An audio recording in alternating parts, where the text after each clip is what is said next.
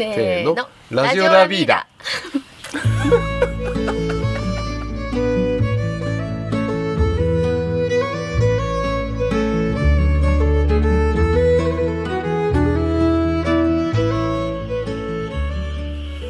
こんにちは。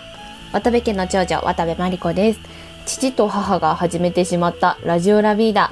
3回目となる今回は夏の眠りを快適にというテーマでお送りいたしますいやー今年は例年に比べて暑くなるのが早いですよね。いやー毎日暑くてびっくりしてます。もう私の使ってる布団もあっという間に掛け布団が薄っぺらくなりました。はい、なのでですね今回の話が皆さんの快適な眠りのお役に立てたら嬉しいなと思います。で、まあ、いつものことなんですけど父と母の内容が脱線しがちではありますが冷たい飲み物を片手にぜひのんびりお楽しみくださいでは、えー今回は夏の眠りを快適にということでお話をしたいと思います。えっ、と今日も社長と渡部ゆき2人で お話をしていきたいと思うんですけれども社長はあんまりあれですよね暑がりじゃないですもんね。はいなん なんだろうこのまま。いや普通にいつも寝ちゃうんで、うんええまあ自分の今寝具環境がいいですもんね。寝床が最高なんで最高ですよね。全くストレスフリーで寝てますご飯食べるとすぐ寝室行きますもんもね。う眠ることが大好きなんですね 本当ですよねもう。早く寝たい前からでもそうっていうわけじゃないですよね。前からではないですねうん今の寝具に変えて何年ぐらいでしたっけ、フィスラーネスト。そうだね。でもマリちゃん長女が生まれる時にはなかったから多分15年ぐらいあですよ。15年ぐらいかな。まだね、うんあの寝具環境がこうやって、まあ、能動的にうん、自発的にうん、もうすぐに眠りたいというか、そうですよね、ま、眠ることがワクワクするっていうかね、うん。まあ、まだ15年ぐらいですかね、眠ることがワクワクするってどういうことですか？まあ要するに気持ちいい。早くベッド行きたいみたいな。はいなんで？まあ気持ちいいあったかい、えー夏だったら爽やか？うん爽やか。ちょっとちょっと意味不明ですかね。あのオールシーズンうん、全くストレスフリーなんですよ多分。うん、まあそういう寝具環境なんで朝が気持ちいいですもんね。朝はワオですね。ワオですか？ワオって何ですか？ワオってもう今日もワオ。元気に起きたなっていうか、そうなん寝起きがいい、寝起きがいい、ね、寝起きがいい。うん、分かった分かった、うん、タラタラしない。はいはいはい。パッと来てパッと貸していきますね。そういうことですね。5時半にはいないですもんね。超短期のあの質のいい睡眠とってるなーって感じですよね。そうですね。う、まあ熟睡が長いんですかね。うんそうですねきっとうんいねやあのだから寝落ちも早いしうん。あの睡眠のやっぱり品質クオリティっていうのが高いがわけですかね理由ですかねそれは。いやでもやっぱりあのスイスのその腰痛で苦しんでいた社長が開発したベッドって言ってね、最初使い始まりましたけど。今のあの和をまあまあうんまあまあ、わ今の和を和を和を和を和をっていうか あのあのそうですね。こんな元気で、うん。この、まあ、67になりますけど、腰痛もなくうん。うーん全くストレスフリーな眠りを手に入れたっていうことは、気づいたんでしょうね。金属製のマットレスからうん。あの自然素材のあの全て木あとはあのまあ、オーガニックな、まあ、まさにラテックスとか。あと、えーコットンとか、うん。うん、朝とかリネン、まあ、ウールとか。全くその河川、まあ、ケミカル。石油系のものからうん全く天然由来のものに変わってからはそうなったんですね。うん。意外とねわからないうん意外とわからないもんなんですよ。それまでもね私たちもいろんなベッドマットレスをねやっぱり体感しないとお客様におすすめできないので散々いろんなものに出てきましたけどやっぱり今、自宅が一番気持ちいいですもんね。出張行くと寝れないですもんね。朝体痛いですもんね。出張行くとね。そうですね。あと蒸れたりね。しますよね。まあもうまあ、家具屋の坂なんで必ずつい見ちゃうんですよね。マットレスね。まくっちゃうしね。剥がし。ねねどこのベッドメーカー使ってるか。アクファスナー全部開けちゃいますもんね。ねどこの羽毛布団使ってるのかとか。うんまあねまあ何やってんだっていう感じですよね。いや本当。多分人には見せられない。いや職業病ですよね。困りますよねあれね。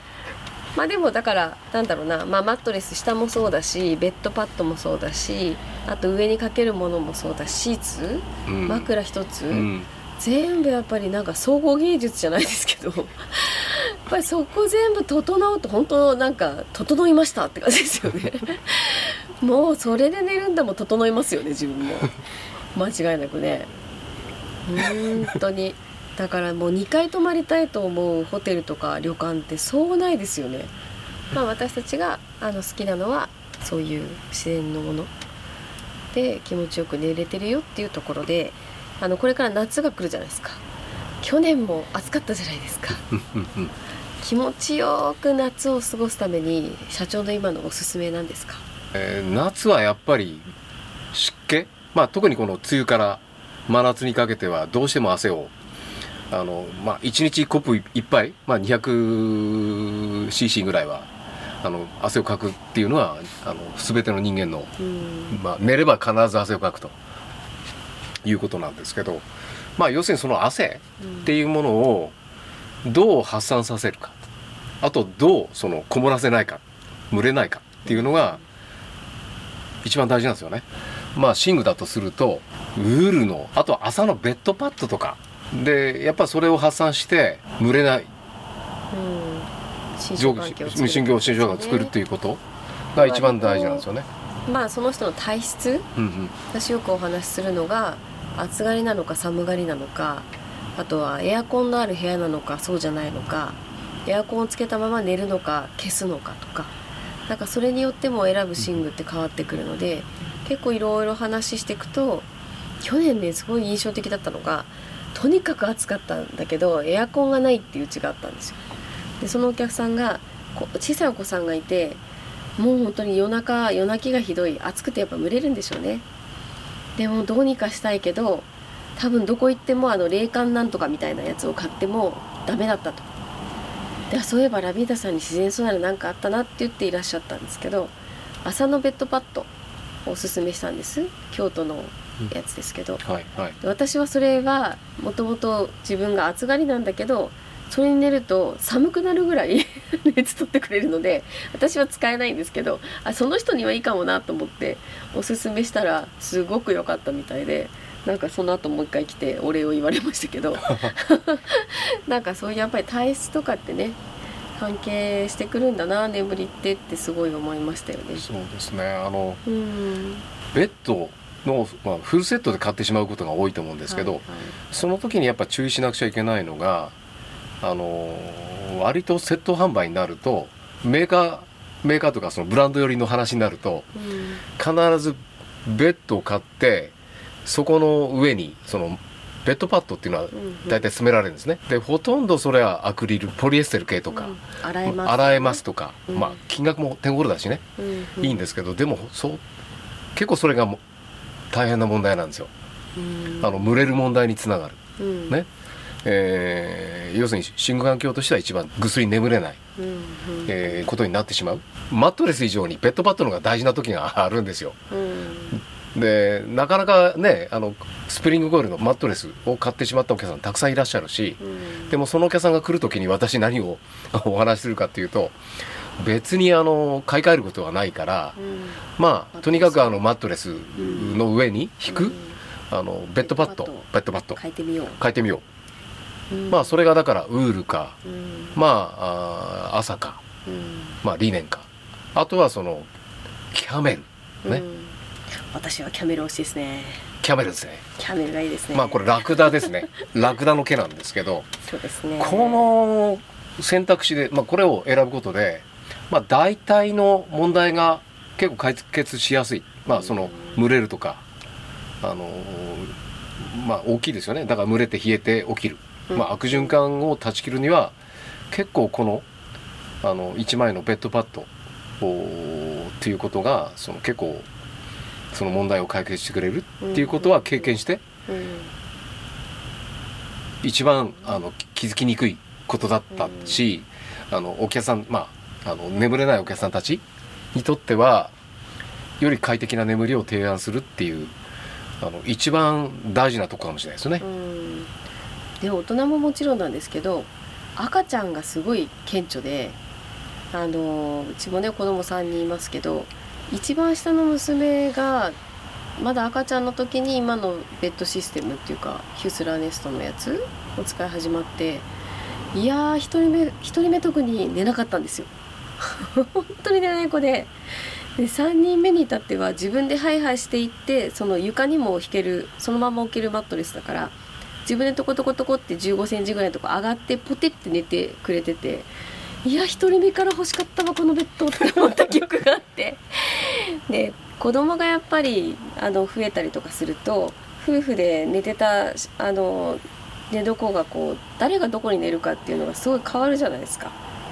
ベッドで寝たところの脇に布団を引いてそっちにお父さんが寝たりとかあとは逆にお母さんと赤ちゃんが布団に寝て落ちるといけないから上にお父さんが一人寝たりとかなんか多分いろんな子供が独り立ちするまでローテーションが考えられてでそうなっていった時に寝具がどうなっていくかっていうシミュレーションって意外とみんなしないで結構間に合わせで買うんですよね。でもそうすると例えばあの、まあ、ベビーベッドもベビーお布団もそうですけど最終的に使わなくなるじゃないですか。でそれを誰も言ってくれずなんかいや子供が生まれたらベビーベッドを買うもんだとかベビーお布団を買うもんだって思って買うんだけどでもそれってやっぱり大したちゃんとしたものじゃなくてウレタンだったりするので子供も蒸れるわけですよね。でもまあプレゼントでもらった場合はそれはしょうがないかもしれないけど子供にとってはやっぱり蒸れるからあんまりいい環境じゃないのでそこにすごいいいなって思うのが笹和紙笹和紙って日本のであの開発されたものなんですけど吸湿発散性があって抗菌効果がある。でそれのブランケットがねすごいあの手頃な価格で出てそれをちっちゃい時はその子供の体のサイズに合わせて畳んでその上に赤ちゃん寝かしてあげると蒸れないのでやっぱ起きないんですよね夜。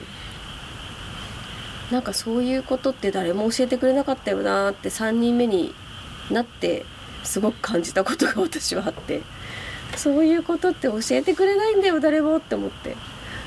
なんか布団ってやっぱり綿だから蒸れるんですよね、うん。そこまで発散性ないから。あのまあ今あのねあのゆきちゃん言ったように、あの布団の上に普通は日本人ってシーツ綿のシーツをあのかけて寝ちゃうんですけど、うん。あのだからそこにウールのベッドパッド？うん。あともちろんそのキャメルのベッドパッド、うん。えー、と朝のベッドパッドうんっていうものを、まあ1枚まああんまりあのあのリネンまあ朝のベッドパッドは進めたことがないんですけどあのウールのベッドパッド1枚入れることでまあこれは多分一番オーソドックスっていうかあの通年使える。通年使えるっていうあの話だと思うんですよ、うん。ウールだと春夏春冬まあ四季折々全部使えるあのベッドパッドなんですけどうん。まあこれを1枚入れてあげるだけでいやその蒸れる。まあうん。今言ったその発散しない。子供がどうしても起きてしまうっていうのは蒸れたり汗もになったりし,、まうん。してしまうんでそれをやっぱりこのあの汗漏りになりにくい。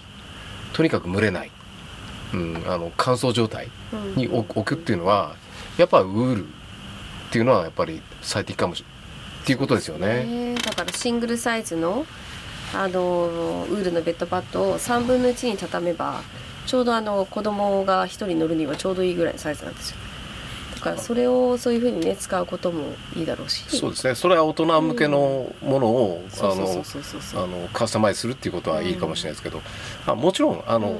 弊社であの扱ってるメーカーの中にベビー用のうん。ウールのベッドパッドがあったりうん。しますから、うんまあそういうベビー用のものを初めから用意することもあの、うんいいのかもしれないですね。でも大体ねベビーベッドって2人目になって初めて買うんですよ。うん。1人目は誰も邪魔する人いないから、うん そのまま寝かせておけるんだけど2人目になると1人目がいじるじゃないですか。それで危ないなとかっていうのでベビーベッドを買うっていう選択肢になるから。そうですね。なんかそういうこととかもあのねまあベビー用を買ってしまうとベビーしか使えないからうん。まあ2人3人あの子供が増えてくるんだったらまあいいのかもしれないんだけど、うん。今レンタルもあるけど、うん、でも汎用性がっていうかで10年先見越した時には、その子供が10年先に使えるってああればまあ通常のスタンダードのうん。通常のあるベッドパッドおのウールのベッドマット1枚用意しておけばうん。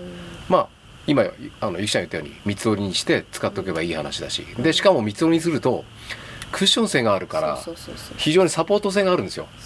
だからマットレスを買わなくても十分それでいけるかもしれないよね。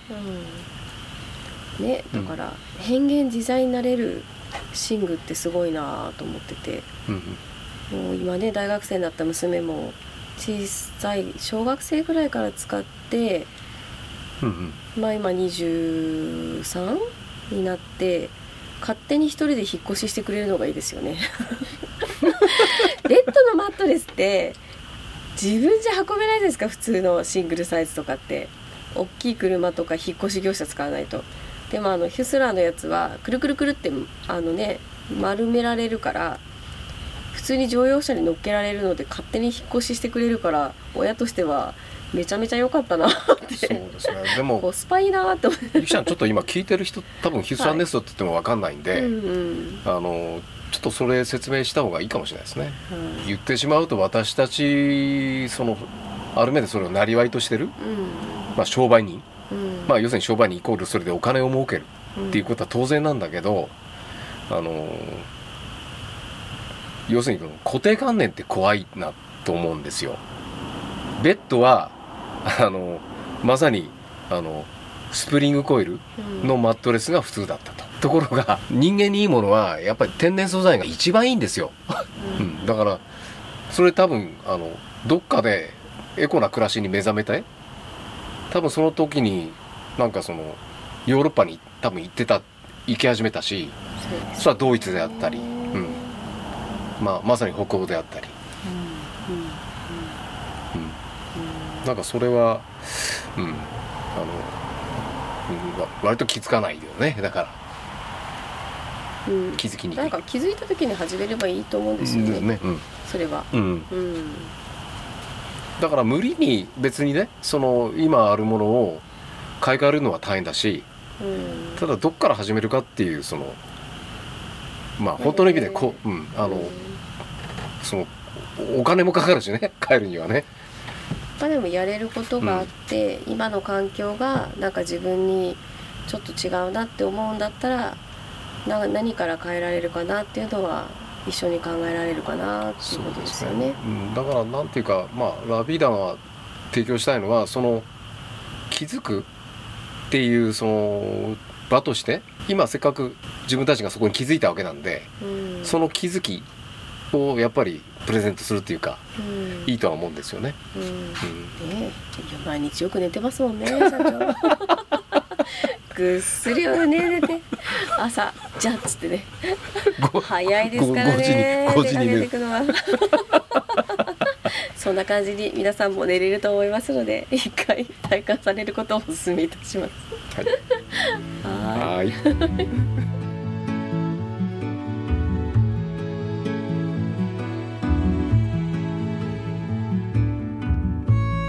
はい。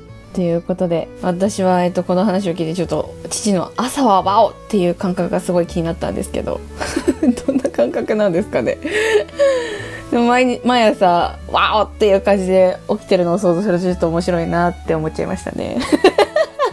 でもなんかその寝に行きたくなる。そして朝寝起きが良くなる寝具っていうのはもう健康に欠かせないものになってるんですね。まあそうですね。父が若く健康で過ごせているのは寝具のおかげなのかなって思いました。ちょっと今度あの帰って父の寝具スリスリ依頼ね依頼ねって ありがとうありがとうってしようかなと思います はい。ということで、ちょっと父がですね、ヒスラーネストの説明をするって途中で言いながら、全然違う話をしていたので、私から補足させていただきます。で、ヒスナーネストって言えば、今は、えっと、自然で健康的な睡眠と快適な目覚めが得られるベッドっていう風に認知されていてで金属部品を全く使用せずに本当自然素材のみでそれにこだわったスイス生まれのウッドスプリングベッドの会社になってるんですけどとヒュスラーネストはですね面白い概念が実はあって、えっと、人の体をベッドに合わせるのではなくベッドが人の体に順応しなければならないっていう面白い概念があってベッドはちょっと生き物的な感じで捉えてるような会社なんですよね。面白いですよね。で私もねあの長らくヒスラーネストの寝具使っていますがいやー眠りに入るのがめっちゃ早いです。もういつの間に寝たっけっていう感じで毎朝起きるんですけどいやー他のホテルのあのベッドとかに寝ると本当顕著に違いが分かりますね。もう蒸れるんですよね他のホテルのベッド。もう起きちゃうんですよ途中で。なんですけどヒュスラネストのベッドは私本当に途中でなんか起きたことって全くないです。基本的にいつも寝始めたら朝まで目覚めないですね。もうほんと朝起きてすっきりしてますもんね。で、まあ、大学4年間一回も私病気しなかったんですけど今回この母と父の話を聞いてああ寝具のおかげだったのかもしれないなーって思いました。ね。ぜひ皆さんもベッド寝に来てよってラビーダに足を運んでみてはいかがでしょうかぜひ行ってみてくださいはい次回ですねえっと、北海道の旭川にあるカンディハウスという家具メーカーについてのお話になっております。で、父と母が6月下旬に旭川まで行ってきたようなので、その時のエピソードだったり、カンディハウスの家具のどこに惚れたのかなど、えっと、盛りだくさんの内容でお届けいたします。で、ラジオラビドではですね、あの、皆様からのお便りを募集しております。で、家具や住まいに関する質問など、ホームページのお問い合わせフォームからお気軽にぜひお寄せ、お寄せください。どしどしお待ちしております。はい。ということで、次回もぜひお楽しみに